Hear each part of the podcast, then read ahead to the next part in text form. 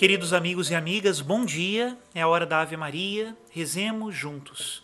Em nome do Pai, do Filho e do Espírito Santo. Amém. O anjo do Senhor anunciou a Maria e ela concebeu do Espírito Santo. Ave Maria, cheia de graça, o Senhor é convosco. Bendita sois vós entre as mulheres, bendito é o fruto do vosso ventre, Jesus. Santa Maria, Mãe de Deus, rogai por nós, pecadores, agora e na hora de nossa morte. Amém. Eis aqui a escrava do Senhor Faça-se em mim segundo a vossa palavra. Ave Maria, cheia de graça, o Senhor é convosco. Bendita sois vós entre as mulheres, bendito é o fruto do vosso ventre, Jesus. Santa Maria, Mãe de Deus, rogai por nós, pecadores, agora e na hora de nossa morte. Amém. E o Verbo de Deus se fez carne e habitou entre nós. Ave Maria, cheia de graça, o Senhor é convosco. Bendita sois vós entre as mulheres, bendito é o fruto do vosso ventre, Jesus. Santa Maria, Mãe de Deus, rogai por nós, pecadores, agora e na hora de nossa morte. Amém.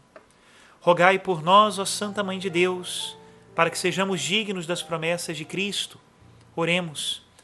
Infundi, Senhor, em nossas almas a vossa graça, nós o suplicamos, para que nós que conhecemos pelo anúncio do anjo a encarnação de Jesus Cristo, vosso Filho e nosso Senhor, cheguemos por sua paixão e morte de cruz à glória da ressurreição da carne pelo mesmo Cristo nosso Senhor. Amém. Em nome do Pai, do Filho e do Espírito Santo. Amém. Queridos amigos e amigas, vamos mais uma vez com um dos milagres de Lourdes.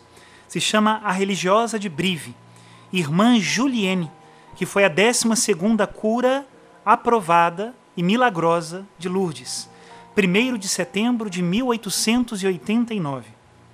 Mas, doutor, a Virgem já salvou alguém natural de religião? Estavam jantando e todos os olhares se voltaram para o doutor Gustavo. A pergunta foi feita por Dona Dubroli, a jovem esposa do notário. Era conhecida em toda a Salarte pela sua devoção a Santa Maria e pela caridade que exibia todos os dias, ajudando os mendigos mais paupérrimos. Neste dia, no final de setembro de 1889, uma luz amena iluminava a sala de jantar do prefeito da cidade. Recebia, como era de praxe, os dignatários locais e as suas respectivas esposas. Hoje, resolvera convidar o doutor Boissé. Após estudar com excelência em Paris, escolheu montar seu consultório nesta charmosa cidade. Recebia também Rupert, que vinha de uma família de notários cujas raízes remontavam ao reinado dos Bourbons, e o mestre-escola Jean Balou, um livre pensador que nunca deixava escapar uma oportunidade para atacar o clero. O prefeito sorriu. A mulher roía as unhas nervosamente, antecipando-se à reação do mestre-escola. Boissé já conhecia Balu muito bem e pôs-se a responder dando piscadelas a todos os convidados. Pois é, prezado Jean, o assunto agora será religião. Começou em tom condescendente. Ah, me desculpe, os assim chamados milagres, que só prestam para reconfortar senhorinhas piedosas na fé antiquada delas, mas que sabemos bem são indignos de atenção das mentes iluminadas e científicas como é a sua. Todos arregalaram os olhos. Balu tentou não se ofender. Jamais, meu querido médico, jamais eu me permitiria falar tal sorte de coisas. Dom do Brulho sabia muito bem disso. Simplesmente acho que a sua religião, que é muito necessária do ponto de vista social, às vezes tenta nos fazer engolir umas ideias esquisitas, respondeu Balu. Amigos, para responder à pergunta que me foi feita, contarei uma história que aconteceu faz um mês, continuou Bocelli. Vocês se lembram da pequena Julienne, da enfermaria do orfanato? A religiosa de Brive? perguntou Dom do Brulli. Chegou à enfermaria dois anos atrás, creio. Tinha tuberculose pulmonar, mas a juventude e o bom ar da nossa cidade fizeram bem a ela. Essa mesma, continuou o médico. Vinha de uma família muito pobre, puseram-na no orfanato quando tinha 11 anos. Quando o médico de Brive a indicou que passassem alguns dias de tranquilidade com a família, cumpriu a ordem naturalmente. Ela, de fato, vinha reclamando de umas dores no peito, e voltar para Salar não a curou. Conheci o médico que cuidou dela, doutor Pomarel, que me contou do desenrolar da doença dela. Deve ter sofrido muito, pobrezinha. A conversa desviou-se por uns instantes para falar do orfanato de Sarlá e as reformas que o município havia planejado. Dom do Brulhe continuava a se agitar na cadeira, como uma criança louca para ouvir o resto de uma história. Já sem forças para se controlar, pediu que o doutor Boisser fosse gentil e abreviasse a narrativa. De volta ao convento de Brive, Julienne sarou-se por uns dez dias, mas em outubro de 1887 a doença voltou e a menina começou a cuspir sangue. Ficou em remissão por alguns meses, mas em maio do ano seguinte a doença voltou. Isso não a impediu de que tomasse os votos em julho seguinte. Acho que o médico concedeu que virasse irmã antes de morrer. Queria entrar no convento desde que tomou sua primeira comunhão. Tão jovem, exclamou o Dr. Dubrulho, e tão segura de que queria ser uma religiosa. Lembra-me de uma certa religiosa descrita por Rousseau, sussurrou o cínico mestre-escola. Dom Dubrulho fuzilou com os olhos. Seu chamado religioso ficou um tanto quanto comprometido, meus amigos, retomou o médico. A comunidade dela não tinha uma irmã externa. Então o bispo pediu que ela abrisse mão da clausura e servisse de elo entre a comunidade e o resto do mundo. É por isso que a irmã Juliene é tão famosa em Brive. Todo mundo passa por ela ao andar na rua. Desistir do claustro, viver no mundo em pleno contato com pecadores e sofrendo na carne. Parece que Deus queria que ela partilhasse das angústias do seu filho, disse Dom do Brulho. Agora era a vez do mestre escola dar um olhar de aborrecimento.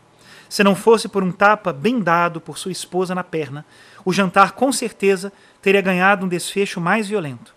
Felizmente, ao mesmo tempo em que Balu passava a mão onde o tapa tinha ardido e questionava o método de bom comportamento de sua mulher, a esposa do prefeito chegara para oferecer um caldo de feijão a todos. Boisser continuou seu causo. Em janeiro deste ano, a doença piorava a cada dia. Já falavam que ela estava acometida de uma tuberculose aguda. Espetavam-na com centenas de agulhas de acupuntura. Em julho, a pobrezinha não parava de tossir sangue dos seus pulmões purulentos. Doutor, estamos comendo, protestou uma das damas. Queira me perdoar, respondeu, mas é sério. Ela estava num estado de colapso profundo e não havia tratamento que contivesse a doença. Só conseguia comer mingau e leite. Estava se acabando a olhos nus. Daí ela foi para Lourdes, interrompeu Balu. Deu um mergulho na piscina e se curou. Ora, doutor, você é um cientista. Uma lesão pulmonar não desaparece assim num banho de água fria.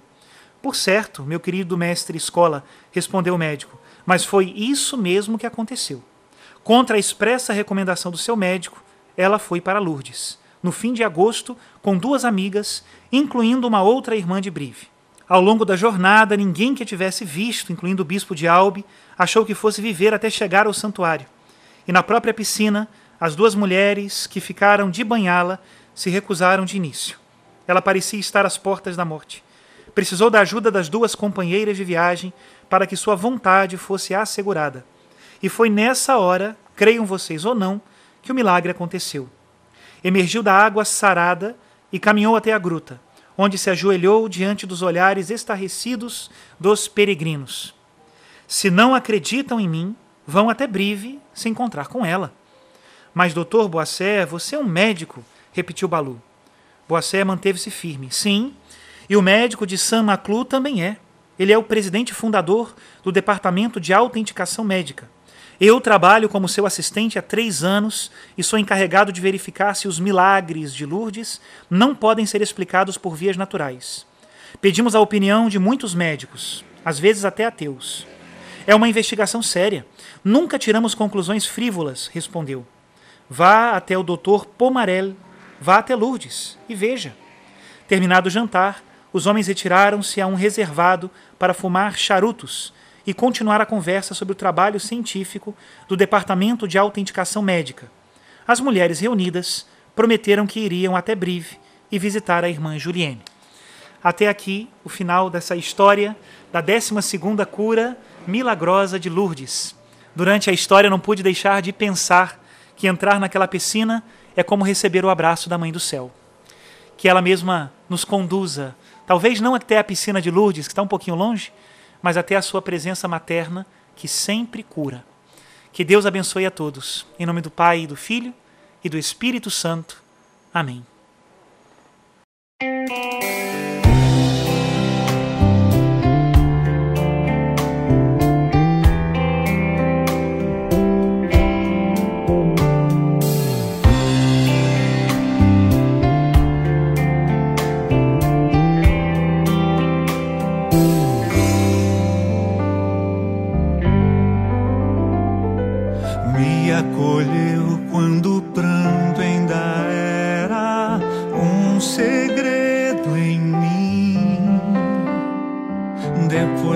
Me